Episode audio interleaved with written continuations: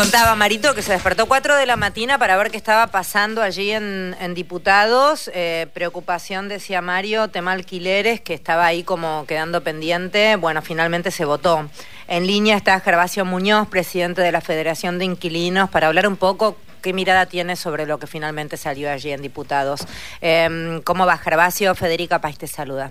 ¿Qué tal, Federica? ¿Cómo estás? Bien. ¿Cuál es tu mirada sobre la nueva ley de alquileres? Tuvo pocas modificaciones, pero algunas. Primero te pido que nos ayudes a recordar cuáles son esas modificaciones, Gervasio, por favor. Bueno, bueno, dale.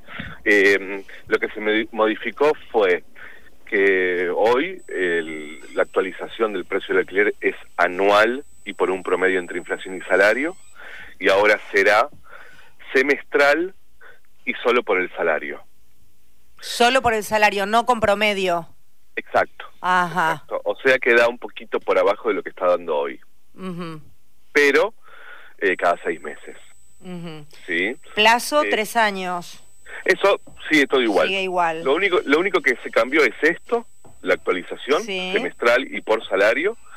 Y además, algo muy importante, que es la prohibición de publicar alquileres en dólares.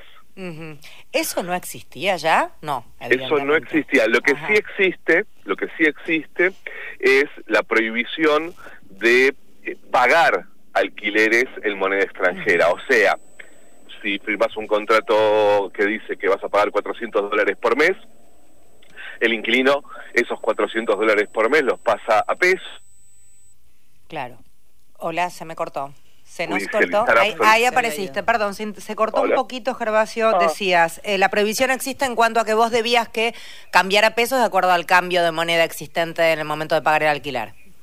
En realidad en el momento de firmar el alquiler porque después se actualiza por el índice oficial. Eh, así nada, es un detalle, pero ahora también estaría prohibido publicar, que es uno de los problemas que estamos teniendo por bueno, por todo el contexto de, de mi ley queriendo dolarizar la economía, ¿no? Sí, es que en realidad, Gervasio, no es que yo sea cultora de, de mi ley, pero digo, los alquileres en dólares estaban empezando a ser todos. Claro, antes bueno, de mi ley, digo. no sé si antes de mi ley. No, yo creo que tiene que ver con un clima de, de época de, de, un sector planteando la dolarización de la economía y, eh, y que se empezó por algunos lugares y el mercado inmobiliario, obviamente gran cultor de mi ley, dolarizó alquileres y, y, era necesario que salga esta ley. Yo creo que es un clima de época, no es no es una cuestión de que se da naturalmente, que de repente se, se dolariza el alquiler. No, no, yo no creo que sea naturalmente, pero creo que influyen Airbnb, eh, determinadas cuestiones evaluatorias que hacen que este sea, sea el paraíso para el extranjero que viene de vacaciones y entonces también es cierto que si vos podías renovar un alquiler por año, eh, el propietario, que no todos son millonarios, ese propietario que a lo mejor tenía ese departamento pequeño como una ayuda para contribuir hasta para su jubilación, que hay muchos de esos, no le convenía. También es cierto eso, Gervasio. Yo no, no estoy de acuerdo no con estás de acuerdo. ¿Cuál es tu mirada? que tenemos un país con 50% de pobres. Y eso no te lo discuto. Y esos, bueno, por eso yo prefiero poner la mirada en ese sector, que son los que alquilan además, y que no tienen un lugar donde vivir, y que entonces eh, hay una diferencia muy grande en este país entre aquellos que no pueden ni siquiera llegar a fin de mes y aquellos que, que tienen que les sobran las viviendas, ¿no? Eh, yo prefiero poner la mirada en esos sectores. No, pero sin duda somos dos, estamos totalmente de acuerdo, todos estamos, estamos todos de acuerdo en eso. Estamos analizando el qué pasó para que se llegara a esto. Es, es simplemente la mirada, no es que estemos defendiendo o que yo esté defendiendo de ninguna manera un sector especulativo. No, no, Estaba diciendo otra cosa, Gervasio. No, no, ya sé, ya sé. Yo lo que creo, Federica, me parece que lo que vos planteás es una discusión importante, pero para ponernos rigurosos en este, en este sentido. Eh, el Estado no sabe eh, cuántos jubilados tienen viviendas en alquiler. Si los jubilados tuviesen viviendas en alquiler, no estaríamos discutiendo todos los meses eh, una jubilación de miseria, que no les alcanza para nada, porque serían todos rentistas, ¿no? Entonces yo no creo que sea eh, uno cuando camina por las ciudades del país ve edificios, torres y torres en construcción, ¿no? Sin duda, sí. Y eso no lo construyen los jubilados. No, pero está, me parece, Gervasio, que estás planteando, me estás planteando una discusión que yo no te estoy dando. Creo ah, que yo en realidad estoy, estoy sumando una situación eh, también de realidad en cuanto a que también hay otro sector. Realidad mínima, marginal completamente, ¿entendés? A eso me refiero. Me refiero que cuando se lleva adelante políticas de de este estilo que, que tiene que ver con la vivienda, eh, se toman medidas para las mayorías y que y que de verdad te lo digo sinceramente porque me parece que esta discusión es, es interesante e importante darla eh, de verdad no se sabe cuántos eh, jubilados tienen viviendas en alquiler en Argentina el Estado no lo sabe igual me parece que estás tomando el término jubilado medio medio de chicana, Gervasio. La verdad que la idea no, era discutir, ¿eh? porque la idea es representar a esa persona que también tiene ese departamento como un pequeño refugio gracias a años y años y años, toda la vida a lo mejor eh, como el refugio para tener ese ese complemento. Simplemente, no. La verdad es que la idea mía no es de, no es defender de ninguna manera aquel que construye y tiene 10 departamentos en la misma torre berreta eh, por la, que alquila después por Airbnb. Imaginarás que no es mi línea de pensamiento de ninguna manera. No nos conocemos, yo no te conozco. Y mi idea era en realidad sumar al debate una cuestión que también tiene que ver con aquel que, eh, entendiendo desde la empatía, también aquel que a lo mejor ese refugio es lo único que tiene a la hora de complementarlo. Pero no, como lo único que tiene? ¿Que no trabaja? Como trabajamos los inquilinos. No, es lo, único que tiene. Trabaja, tiene su casa y además tiene otra con la que hace negocios que le cobra a una familia un montón de dinero en donde esa familia no puede llegar a fin de mes porque tiene que pagar 100 mil, 200 mil pesos de alquiler. Entonces no es lo único que tiene, no. Y, y a eso me refiero con, además, ¿por qué esa figura eh, eh, que vos describís, esa figura se toma como si fuese el caso más común. Y la realidad es que no es así que el caso más común en la Argentina es de aquellas personas que tienen su casa y viven en su casa y no hacen negocios con la necesidad de vivienda de otros porque no les sobran casas, ¿sí? Que es el propietario, o sea, el que vive en su casa y punto. Y después, la otra gran mayoría de la Argentina es la que no tiene ni siquiera una sola casa y tiene que destinar todo el salario a pagar el alquiler y no llega a fin de mes.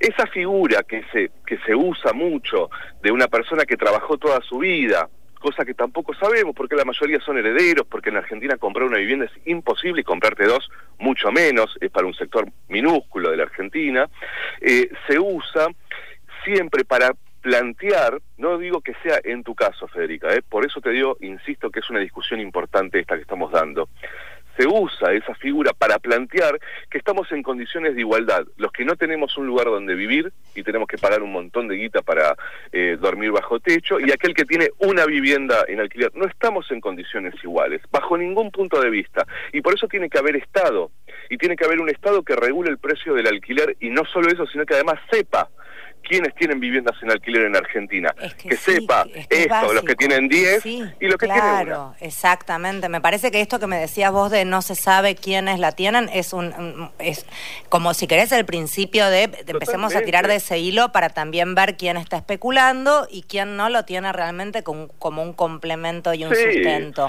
Eso y otra cosa, Gervasio, digamos, que de alguna manera todo lo que aparece en Mercado Libre, si querés, en los portales, no lo controla nadie.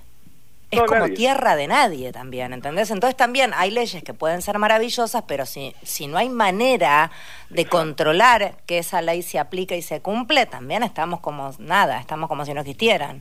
Totalmente. Nosotros, mira, bueno, desde siempre, ¿no? Pero hoy eh, le pedimos reunión al ministro de Hábitat porque se votó, bueno, lo, ya lo dijiste vos, pero se acaba de votar hoy a la madrugada una ley que el mercado inmobiliario tampoco quiere cumplir. Claro. Y va a hacer todo lo posible para que no se cumpla tampoco. E inclusive te adelanto ya que antes cuando pedían que eh, la actualización anual era demasiado y entonces tenía que ser más periódica, bueno, ahora se cambió y es cada seis meses. ¿Sabes qué van a decir hoy?